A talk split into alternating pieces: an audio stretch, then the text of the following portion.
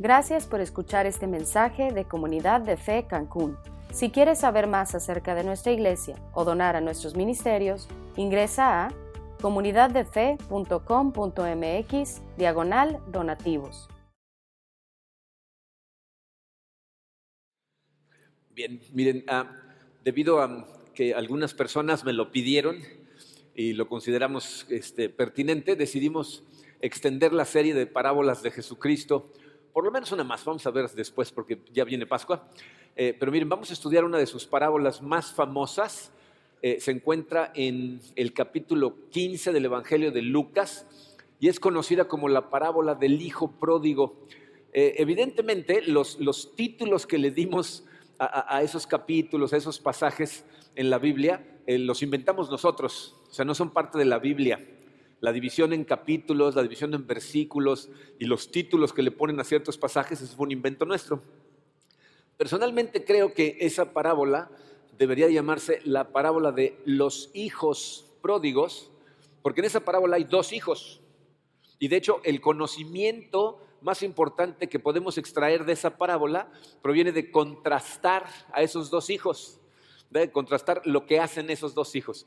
Y miren, eh, esta parábola realmente es un escándalo, ¿eh? o sea, en la época esto fue escandaloso lo que Jesucristo dijo. Si alguna vez te has preguntado por qué crucificaron a Jesucristo, ¿no? Digo, yo no sé si algún día te lo preguntaste, ¿no? ¿Cómo es posible que venga un hombre que empiece a sanar gente, que empiece a resucitar gente, que alimente a la gente y lo crucifican. ¿Por qué lo crucificaron? Por enseñanzas como esta. Por eso lo crucificaron. Se van a dar cuenta cómo lo que Jesucristo está enseñando es la forma en que la gente se ha estado tratando de relacionar con Dios desde el principio de los tiempos hasta hoy, han estado totalmente equivocados. Y por eso eh, la gente se va a parar de manos. Pero bueno, vamos a ponernos en manos de Dios y vamos a analizar el comportamiento de los hijos pródigos. Padre, te damos gracias, Señor, por tu amor. Eh, te damos gracias, Padre, por, eh, porque realmente gracias a ti estamos aquí. Porque tú compraste vida para nosotros con ese sacrificio en la cruz de tu Hijo, Señor. Y para nosotros es incomprensible el amor que nos tienes. Quisiéramos, Señor, poder ver las cosas como tú las ves. Sé, Señor, que esta enseñanza es una enseñanza complicada. Solamente con la ayuda de tu Santo Espíritu en nosotros podemos ver bajo tu luz lo que quisiste enseñarnos. Te pido, Señor, que abras nuestros ojos. Sé, Señor, que uh, habemos muchas personas en esta sala a este tipo de conocimientos le ponemos barreras. Y te pido que tu Espíritu destroce el día de hoy esas barreras y nos permitas ver exactamente como tú ves, para que podamos vivir, Señor, de la forma en que tú diseñaste esta vida. Nos ponemos en tus manos totalmente, Padre, en el poderoso nombre de tu Hijo Jesucristo. Amén. Bien, miren, para entender el porqué de esta parábola, necesitamos entender quiénes están escuchando esta parábola. La parábola no empieza hasta el versículo 11, pero en los, los, versículos 1 y 2 del capítulo 15 nos va a decir quiénes están ahí presentes. Vamos a leerlo. Versículos 1 y 2 dice, muchos recaudadores de impuestos y pecadores se acercaban a Jesús para oírlo, de modo que los fariseos y los maestros de la ley se pusieron a murmurar este hombre recibe a los pecadores y come con ellos. Entonces ahí no está hablando de dos grupos de personas. Eh, los primeros, me, parece de risa, ¿no? Que si se dan cuenta, aquí separan a los recaudadores de impuestos y a los pecadores. O sea, los recaudadores de impuestos están en una categoría peor, ¿no? Dicen, tenemos a estos y a los malos, ¿no? O sea, los recaudadores de impuestos, acuérdense que son gente que es odiada por el pueblo de Israel, porque es gente que, fíjense, compró su derecho a cobrar impuestos a su propia gente, les cobran de más, se quedan con una parte y con la otra parte mantienen al ejército que entró matando gente, violando mujeres, destrozando todo lo que encontraron y los tienen sometidos. Entonces son unos traidores los recaudadores de impuestos. Pero aparte están los pecadores.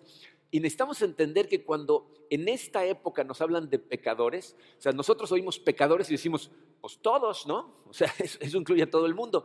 Pero ahí pecadores es una clase de gente Fíjense, en esa época, si una persona nacía con alguna deformidad, eh, si una persona se quedaba ciega, muda, sorda, para ellos esa persona o sus papás habían sido unos pecadores. La gente que era evidentemente pecadora, o sea, la gente de mala reputación como las prostitutas, por ejemplo, eran considerados los pecadores. Entonces es un grupo de gente que esa sociedad los ha aislado. No les permiten entrar a las sinagogas, a los templos, los consideran impuros, no se mezclan con ellos. Entonces, ese es uno de los grupos de los que está hablando. Recaudadores, pecadores. El otro grupo son fariseos y maestros de la ley. Los fariseos son gente que eh, su, negocio era saberse la Biblia de memoria. Los maestros de la ley eran los encargados de interpretar la Biblia para el pueblo de Israel.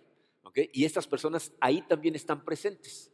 Entonces, fíjense, cuando Jesucristo los escucha murmurar, cuando empiezas, mira nada más, ahí están estos pecadores y se mezcla con ellos, lo que Jesucristo va a hacer es tratar de, de alguna manera, inyectarle un poco de misericordia al corazón de estos individuos y lo que va a hacer es les cuenta dos parábolas.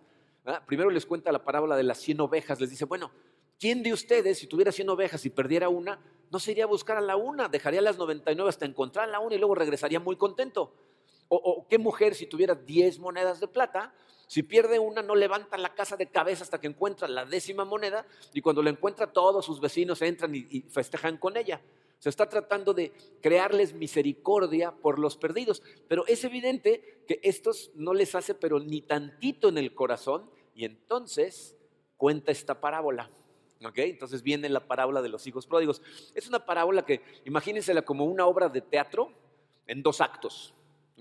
El primer acto le podemos llamar el hijo menor. Entonces vamos a ver al hijo menor. Versículo 11 dice, un hombre tenía dos hijos, continuó Jesús. El menor de ellos le dijo a su padre, papá, dame lo que me toca de la herencia. Miren, a nosotros esto no nos suena así muy escandaloso, eh, porque en nuestra época, de hecho, muchos padres le dan eh, herencia a sus hijos en vida. Es, es, más normal, ¿no? Y hay algunos hijos que incluso se acercan a sus papás y le dicen, oye, este, pues quiero poner un negocio, pues ayúdame, ¿no? De, lo que a lo mejor algún día me vas a dejar, pues de una vez dámelo y empiezo. Y, es normal. Pero en esa época esa petición hubiera sido impensable. Porque lo que el hijo le está diciendo es, preferiría que estuvieras muerto. De hecho, lo que le está diciendo es, no quiero tener relación contigo, quiero tus cosas, quiero que me des las cosas que me tocan, pero ya no quiero tener relación contigo. ¿Oyen lo que le está diciendo? Quiero las cosas del Padre, pero no al Padre. Eso es lo que le está diciendo este muchacho. Eso ha de haber sido así, casi me puedo imaginar a la audiencia haciendo así, ¡Oh! ¿no? Pero si lo que hizo el hijo es sorprendente, la respuesta del padre es más sorprendente.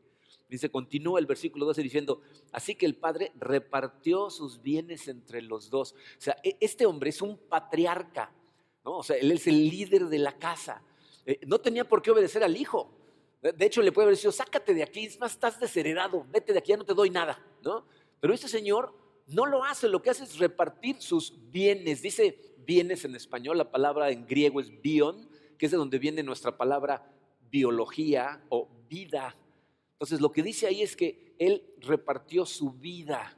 Eh, en esa época, esta es una sociedad que se dedica a la agricultura y a la ganadería, y la tierra es una cosa importantísima para ellos. De hecho, si estudias el Antiguo Testamento, eh, todo el, terreno de la tierra prometida es dividido entre las familias de las doce tribus y ellos le pertenecen a la tierra más que la tierra a ellos.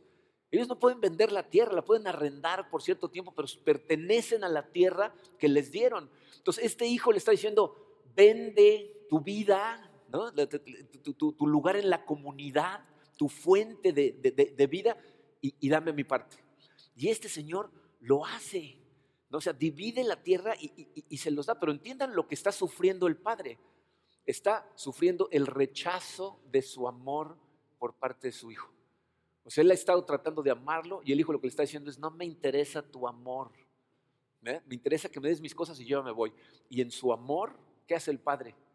Lo deja seguir su camino hasta que, a ver si recapacita, que entiendan la lección, ¿eh? En su gracia, en su amor. Cuando tú te revelas y le dices a Dios, pues yo me voy por mi cuenta, yo sé lo que me va a hacer feliz, agarro las cosas que tú me diste y voy a vivir como yo quiera, el Padre en su amor te deja. Dice, ok, ve, con la esperanza de que en algún momento reconsideres y regreses, que es exactamente lo que va a pasar con este Padre. Entonces vamos a ver qué sucede. Versículo 13. Poco después el hijo menor juntó todo lo que tenía y se fue a un país lejano Ahí vivió desenfrenadamente y derrochó su herencia. Cuando ya lo había gastado todo, sobrevino una gran escasez en la región y él comenzó a pasar necesidad. Así que fue y consiguió un empleo con un ciudadano de aquel país, quien lo mandó a sus campos a cuidar cerdos. Tanta hambre tenía que hubiera querido llenarse el estómago con la comida que daban a los cerdos, pero aún así nadie le daba nada. Por fin recapacitó y se dijo, ¿cuántos jornaleros de mi padre tienen comida de sobra y yo aquí me muero de hambre? Tengo que volver a mi padre y decirle, papá, he pecado contra el cielo y contra ti. Ya no merezco que se me llame tu hijo, trátame como si fuera uno de tus jornaleros. Así que emprendió el viaje y se fue a su padre. Entonces fíjense lo que hace este individuo, ¿no? Este chavo agarra todo lo que tiene va y lo despilfarra en fiesta. ¿eh? De hecho, más adelante nos van a decir que con prostitutas, en fiestas. Eh, eh, evidentemente, cuando la gente llega con mucho dinero y está dispuesta a gastarlo, luego, luego salen muchos ofrecidos que, le ayudan, ¿no? Entonces, se debe haber hecho de un grupo de gente con el que despilfarra todo el dinero, pero se lo acaba. Y entonces viene una hambruna en, el lugar y, y este hombre, fíjense, termina cuidando puercos que para los judíos eran animales inmundos. A nosotros como que no nos cae el 20, pero es como si te dijeran, te voy a encargar de que cuides a todas las cucarachas en el jardín de atrás y les des de comer todos los días, ¿no? O sea, así que dices, ¿no? Eso es lo que le está diciendo. Y está tan mal que se quiere comer lo que le dan de comer a los cerdos. Y entonces se da cuenta de su estupidez, ¿no? Y dice, uy, ¿qué voy a hacer? Y entonces se le ocurre un plan, ¿no? Yo creo que a, a muchos de nosotros nos ha pasado eso, ¿no? se nos ocurre un plan. Yo no sé si cuando ustedes eran adolescentes, a lo mejor yo fui el único rebelde, pero les pasó que sus papás les decían, no puedes ir a la fiesta no puedes llegar tarde. Y de todas maneras, te ibas a la fiesta y regresabas. En mi época, la una y media de la mañana era tardísimo. Ya sé que hoy en día la una y media empiezan las fiestas, ¿no? Pero en mi época, la una y media, llegaba a mi casa después de haber desobedecido y todas las luces prendidas ya sabía que me estaban esperando mis papás despiertos y entonces afuera se te ocurre un plan, ¿no? Dices, a ver, ¿qué les voy a decir? ¿No? Y empieza a planear tu discurso de cómo los vas a convencer, ¿no? Bueno, eso es lo que le pasa a este muchacho y empieza a pensar en su plan. Su plan es decirle, papá, fue un tarado, ya pequé contra ti, contra Dios, ya no merezco que seas tu hijo, así es que contrátame como jornalero. Fíjense, lo que le está diciendo eh, no es que lo, que lo tome como esclavo, los esclavos eran gente que vivían en casa del dueño de la casa, comían de su comida, los vestían con su ropa, pero él está diciendo, no, no, no, no, contrátame como a tus jornaleros. Los jornaleros eran personas que trabajaban por día. Un jornal, un día, les pagaban ese día y otro día regresaban a trabajar. Entonces se iban a vivir al pueblo, a, ver dónde vivían y regresaban a trabajar. en la época, los rabinos enseñaban que si una persona rompía las reglas de la comunidad, si trataba luego de regresar a la comunidad y quería ser restaurado, una disculpa no era suficiente. Tenía que haber alguna restitución. Y por eso este muchacho le dice, contrátame, págame un salario para poder de alguna manera pagarte de regreso. Ahora, fíjense, antes de continuar, quiero que traten de imaginarse cómo escucharon esta información los dos grupos de gente que estaban ahí. ¿Ustedes creen que los pecadores, los recaudadores de impuestos, no se identificaron totalmente con este hijo menor? O sea, no, pensaron de inmediato, híjole, ¿cómo le va a hacer para regresar? ¿Será que lo van a aceptar? ¿Cuánto le va a costar la restitución, no? O sea, no va a estar fácil, este pobre chavo la tiene, pero de cuadrícula chica, ¿no?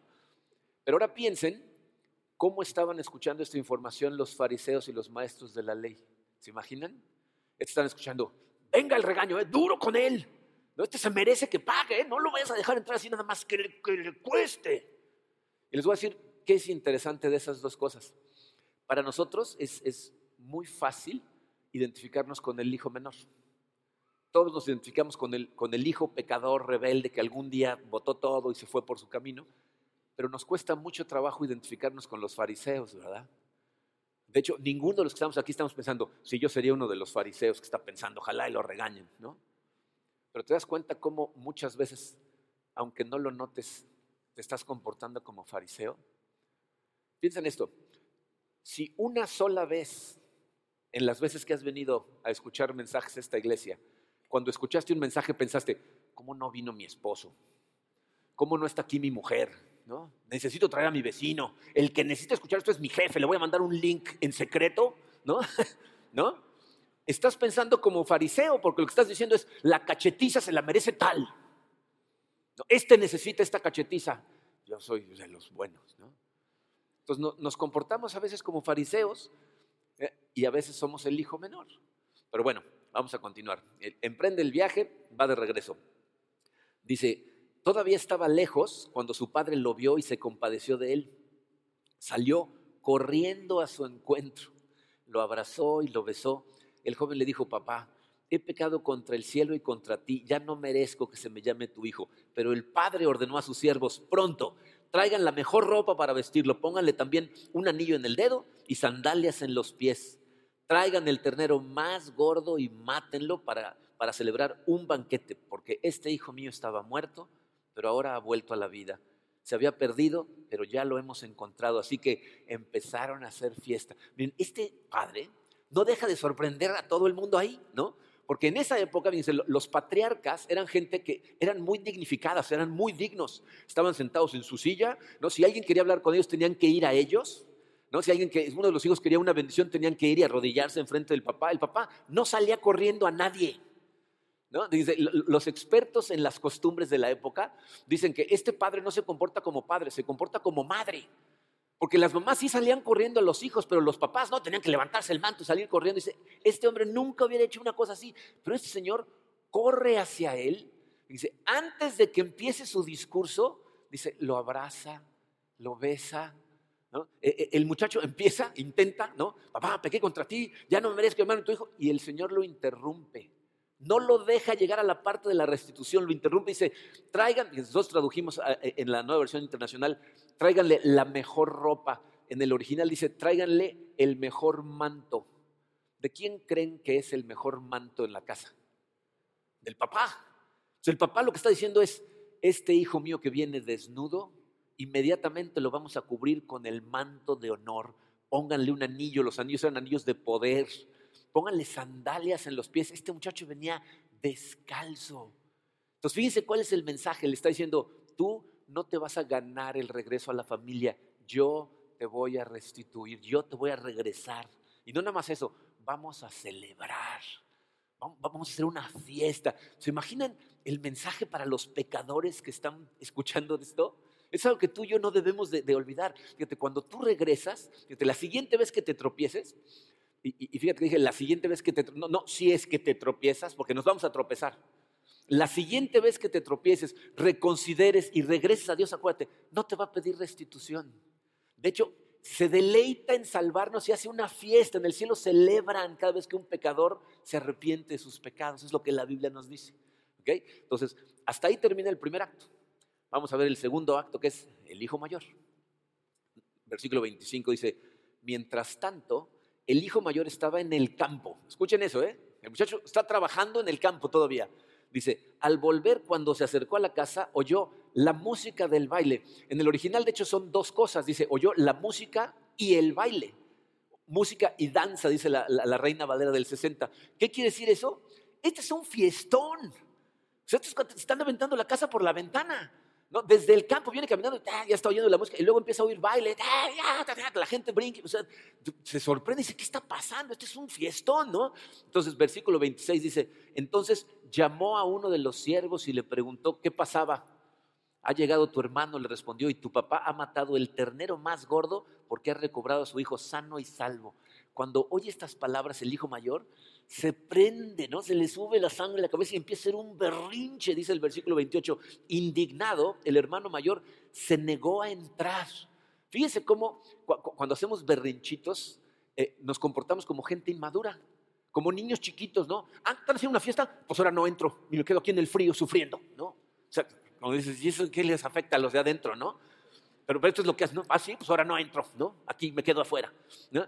pero fíjense lo que sucede, dice, Así que su padre salió a suplicarle que lo hiciera. Miren, esta es una línea importantísima.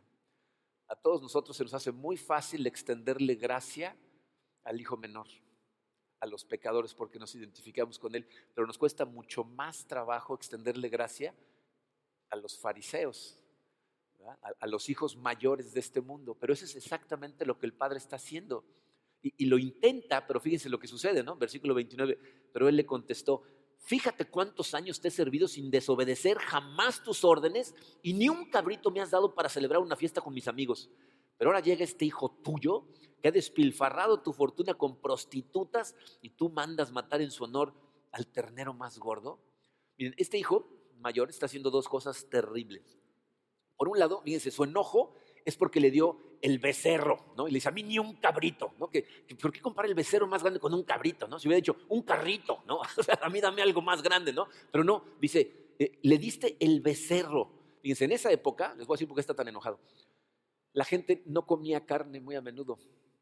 Guardaban estos animales para cosas especiales, cuando había festivales, cuando había banquetes. Entonces mataban a un animal de esos y no era una comidita entre tres o cuatro personas.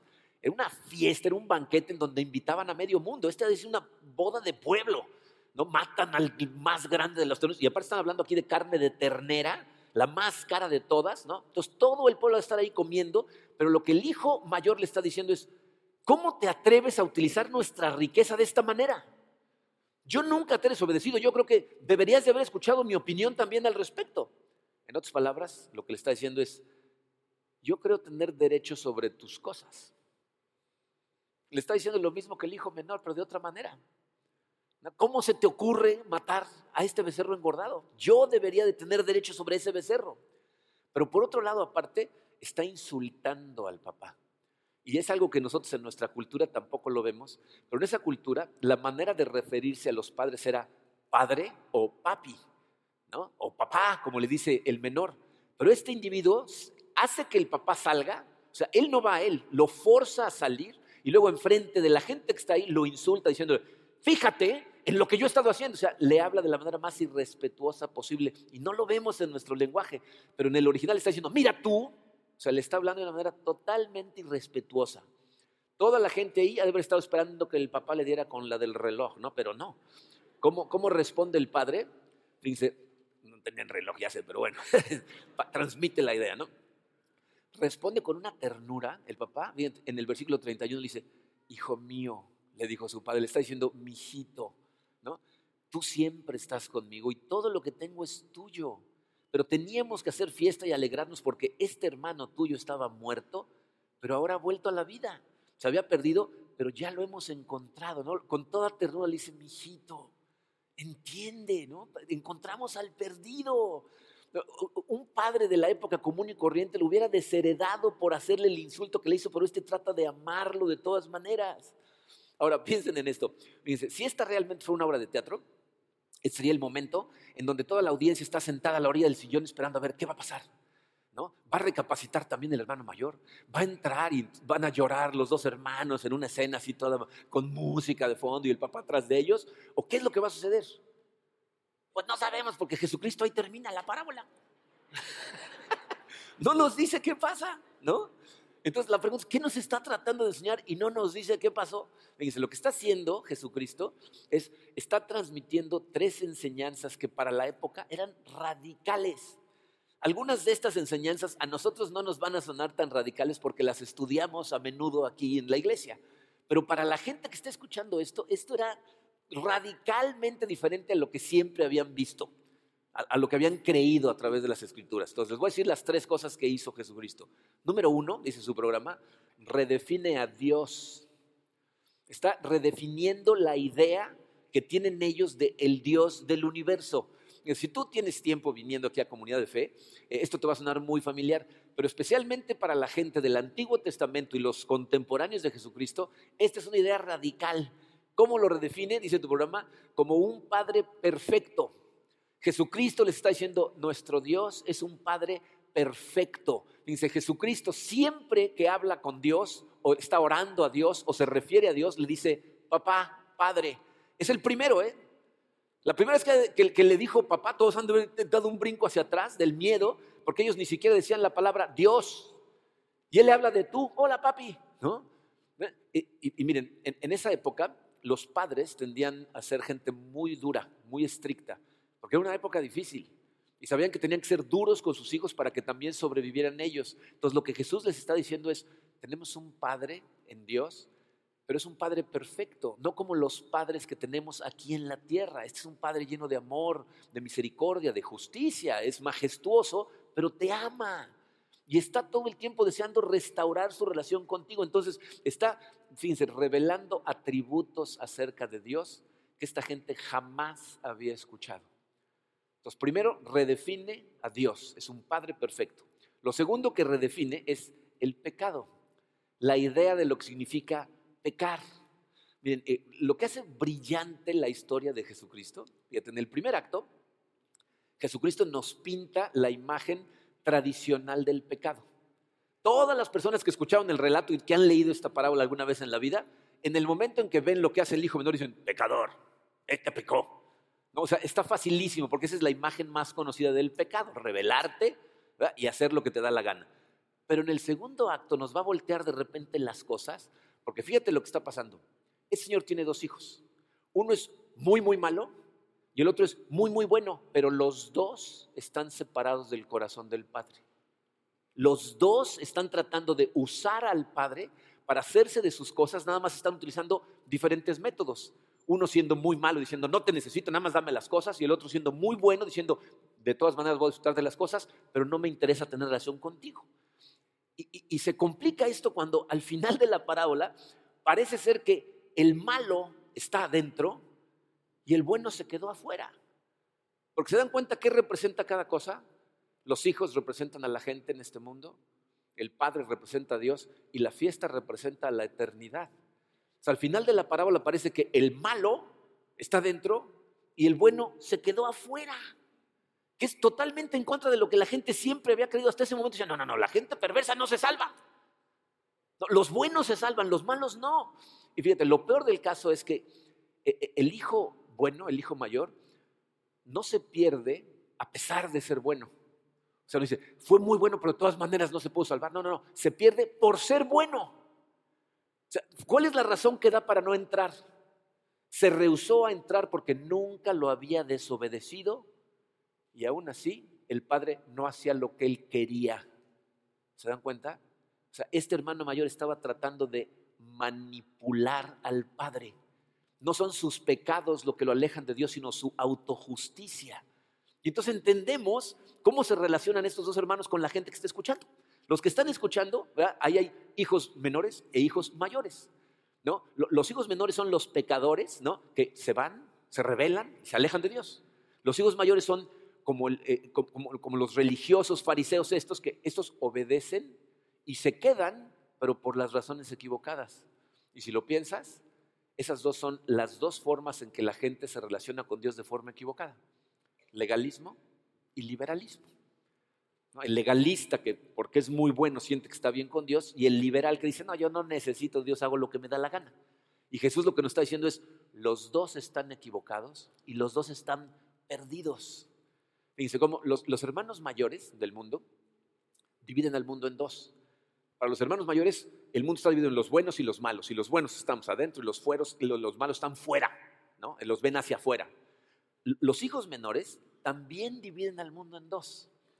Los hijos menores que son liberales piensan, no, nosotros los progresistas, los pensadores modernos, ¿no? los liberales, somos los que estamos en lo correcto. Los problemas los causan los religiosos, intolerantes, conservadores de este mundo. Entonces tienen al mundo dividido también de dos, en dos grupos. Y Jesús lo que está diciendo es, los dos están fuera y necesitan al Padre para poder entrar. El problema de los dos es la motivación de sus corazones. Pero se fijaron cuál fue el que entró? El humilde, el que reconoció, el que reconsideró y dijo, pequé contra ti, pequé contra Dios, ya no merezco ser llamado tu hijo. A ese, entra.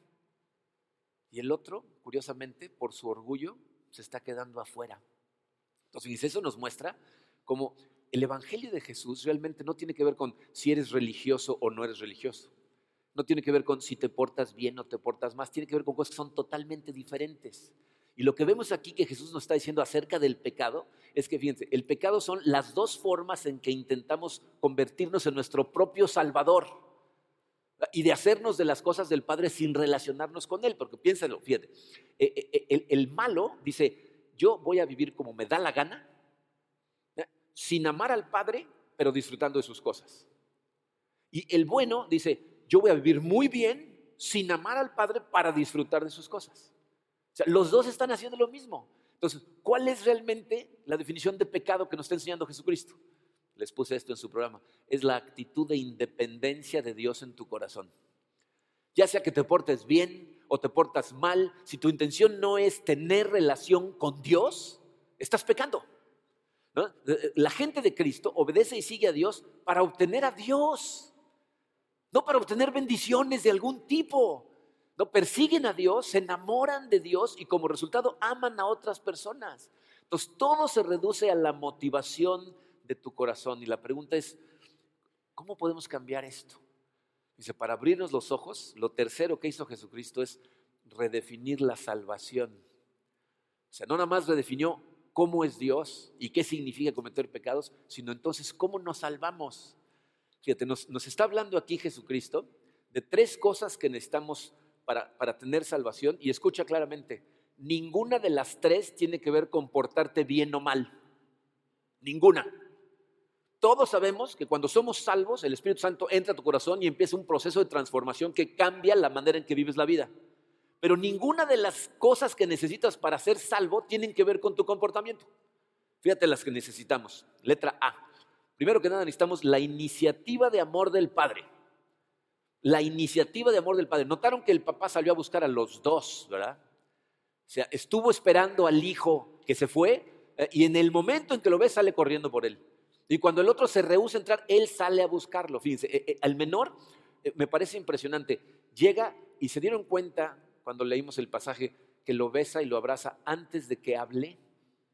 Si el chico viene caminando, el papá llega corriendo y lo abraza y lo empieza a besuquear. El chavo, que viene hecho una porqueriza, porque viene de una porqueriza, no trae ni sandalias, viene descalzo, viene semidesnudo, y el papá llega corriendo y lo empieza a besar. O sea, e, e, el arrepentimiento no es lo que causa el beso, el chavo ni siquiera ha hablado. Pero miren, esta es una maravillosa noticia para nosotros porque tienes que entender que cuando te vuelvas a tropezar, reconsideres y regreses, te vas a dar cuenta que Dios te está esperando con los brazos abiertos. Está la expectativa de que regreses. Te ama, quiere que estés adentro. Y eso es lo que nos muestra con lo que pasa con el menor. De hecho, es muy posible que si estás sentado en esta sala, te esté buscando ahorita, en este momento. Está tratando de atraerte a Él, de decirte, regresa. Ya sé que te tropezaste, ya sé lo que pasó. Regresa, te amo con todo el corazón. Y, con el mayor, pues también sale a buscarlo. Y miren, el hecho de que haya salido a buscar al mayor es algo asombroso, les voy a decir por qué. Porque el hermano mayor representa a los fariseos y a los maestros de la ley que dentro de unos capítulos van a crucificar a Jesucristo y Jesucristo lo sabe.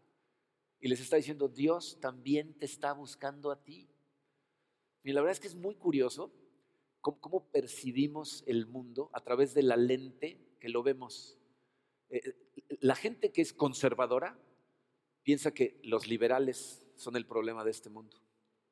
Y la gente liberal piensa que los conservadores ¿no? son, son el problema de este mundo. Y lo que Jesucristo está diciendo es, los dos están en problemas y los amo a los dos. A los dos los amo. Entonces necesitamos primero esa iniciativa del Padre que Él la toma, ya nos enseñó Jesucristo. ¿ok?, en segundo lugar, fíjate, como creyente, necesitas aprender a arrepentirte por algo además de tus pecados. Ya sé que está medio enredado, vamos a tener que analizarlo, ¿no? Pero tienes que aprender a arrepentirte por algo que va más allá de los pecados típicos que cometemos todas las personas. Fíjense, el, el hijo menor, cuando regresa, evidentemente tiene un montón de pecados de que arrepentirse, ¿no? O sea, ¿qué hacemos normalmente cuando nos arrepentimos y vamos a Dios?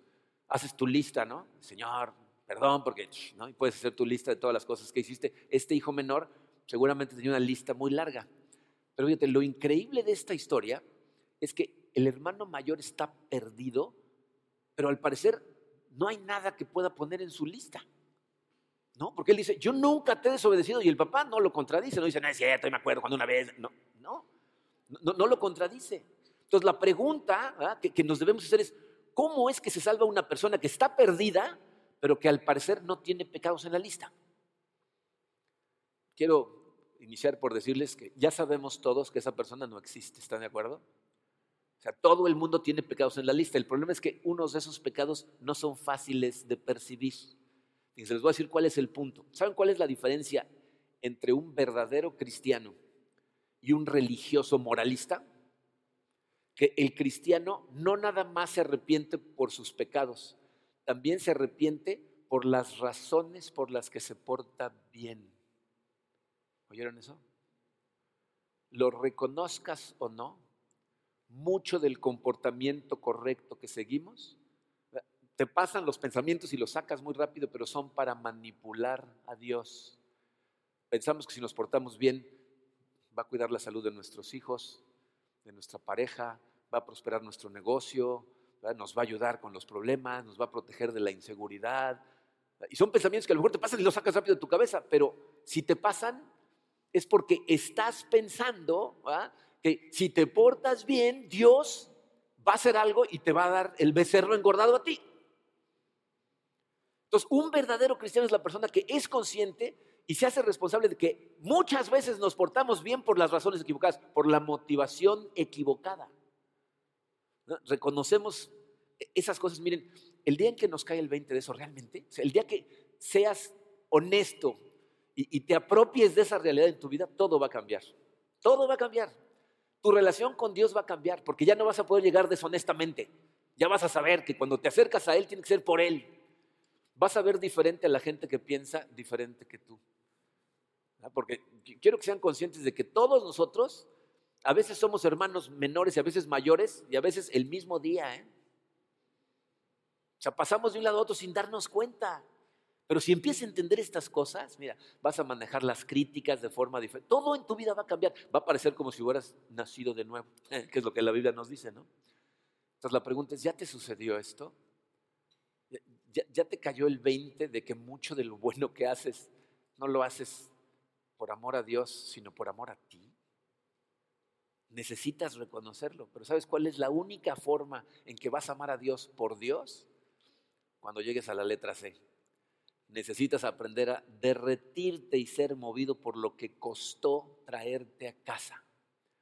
Cuando seas consciente de, de, verdad el precio que hubo que pagar para llevarte a ti, miren, eh, lo que les he dicho hasta el momento se puede reducir a la diferencia entre todos los demás y los cristianos es la motivación de tu corazón, la razón por la que haces las cosas.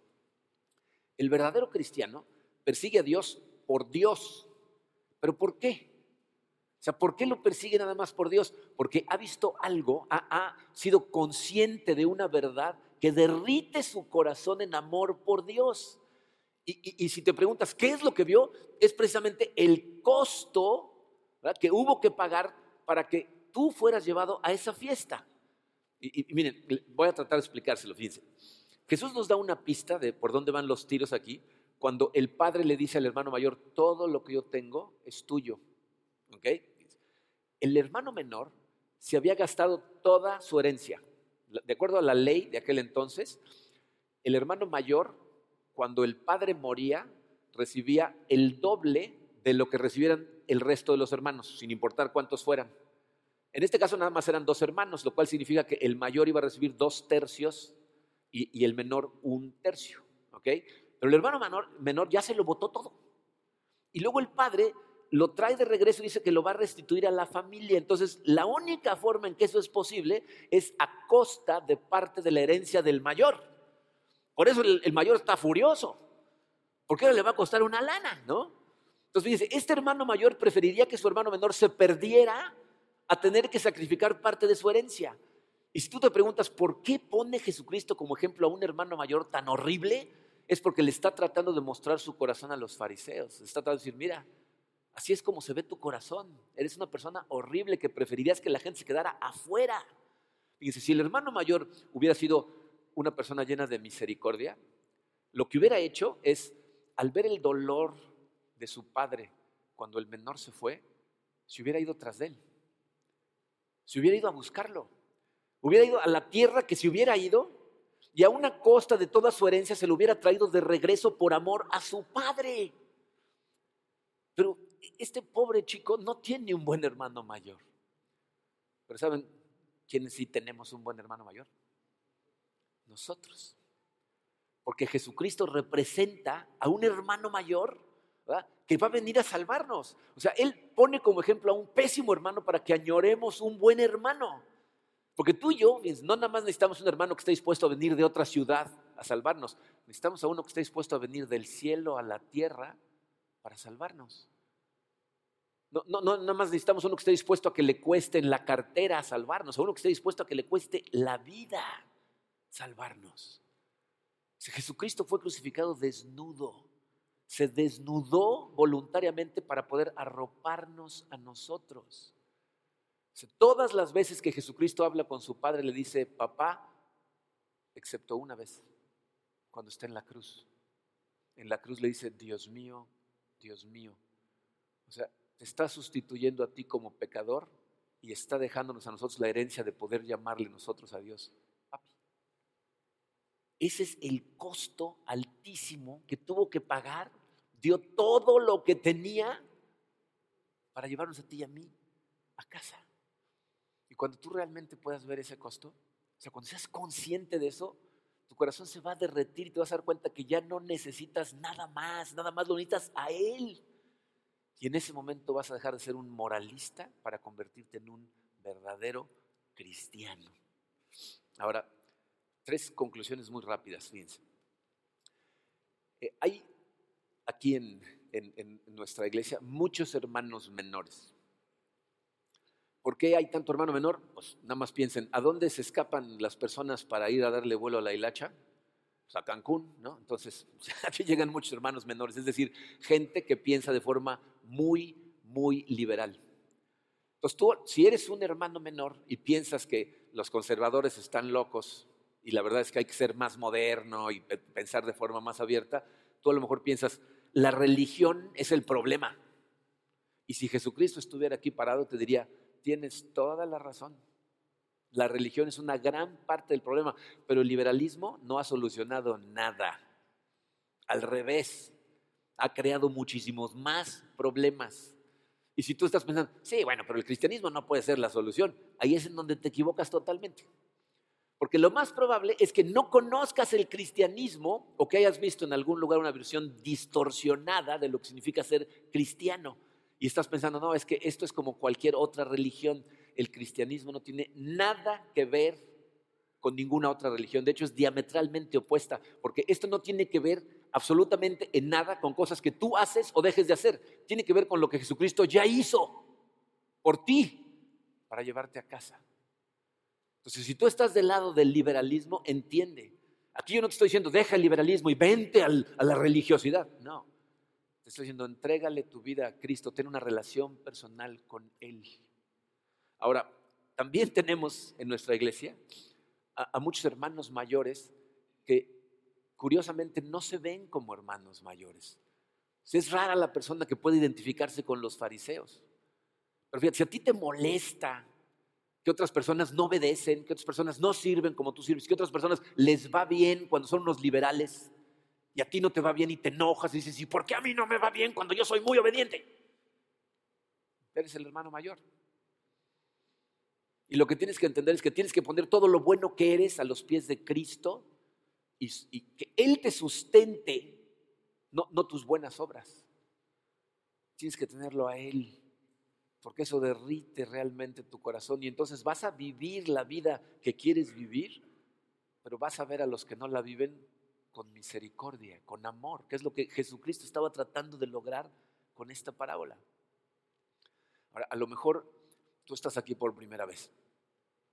Eh, no sé por qué estás aquí, no sé si te invitaron o te engañaron, no, sé cómo llegaste a la sala, pero te voy a decir lo que, lo que puede suceder. Si tú decides hacerte parte de una familia en Cristo como la nuestra, te puedo asegurar que con el tiempo va a haber gente allá afuera que va a tratar de distorsionar las cosas que escuchas aquí. Te va a decir, no, no, no te juntes con ellos porque son unos liberales de lo peor. O lo opuesto, ¿eh? porque hay gente que va a decir, no, hombre, estás loco, la religiosidad, no, te van a empezar a limitar en todo lo que haces. Yo estoy en paz, les voy a decir por qué. Porque la Biblia nos dice que al final de los tiempos lo que Dios va a juzgar en todos nosotros es la motivación de nuestro corazón. O sea, no nada más tus obras, no qué hiciste, sino por qué lo hiciste. Y te puedo decir con toda tranquilidad que la gente que tenemos trabajando en esta iglesia, nuestro staff, lo que tratamos de hacer con todo el corazón es amarte. Lo mejor que podemos. Somos seres humanos, nos equivocamos, cometemos errores, pero sé cuál es nuestra motivación. Y nosotros aunque nos equivoquemos y la gente diga lo que diga de nosotros, lo único que podemos seguir haciendo es tratar de amarte lo mejor que podemos, tratar de amarnos mutuamente lo mejor que podemos. Y la única forma es ver estas cosas por lo que realmente son.